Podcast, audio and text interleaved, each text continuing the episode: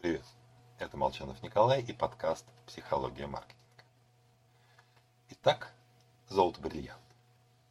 Если пробежаться по статьям Гугла или Дзена, они пестрят фразами в стиле «выгодное инвестиционное вложение».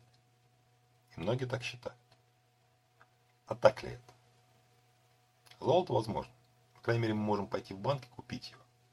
Обменять один кусок на несколько поменьше, продать золотой слиток обратно банку – вот попробуйте продать бриллиант. Нет, конечно, в ломбарде его купят. А, но по цене в разы ниже. Реальная торговля бриллиантами идет на специальных биржах. Попасть туда практически невозможно. Это крайне закрытый рынок, но на приглашение аккредитованных участников.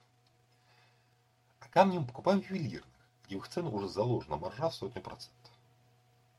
Кроме того, без специального образования мы не способны оценить преимущества дефекта бриллианта. Только срабатывает интересный эффект. Люди полагают, что если что-то стоит дорого и выглядит примерно как новое, это можно продать по цене покупки. Да, это так. Но лишь в том случае, если вы купили продукт по объективной цене. А чтобы узнать ее, надо быть специалистом. В купленной машине могут быть изъяны, которые заметит следующий покупатель. Бизнес может не генерировать денежные потоки, которые закладывались в финансовую модель. Так что не стоит инвестировать серьезные средства или время в проекты, в которых вы или ваша команда не разбираетесь.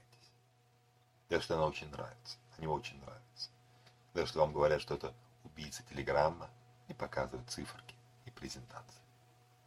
Инвестируйте, как говорил Уоррен Баффет, только в то, что вы понимаете. Это кажется просто, но мало кто поступает.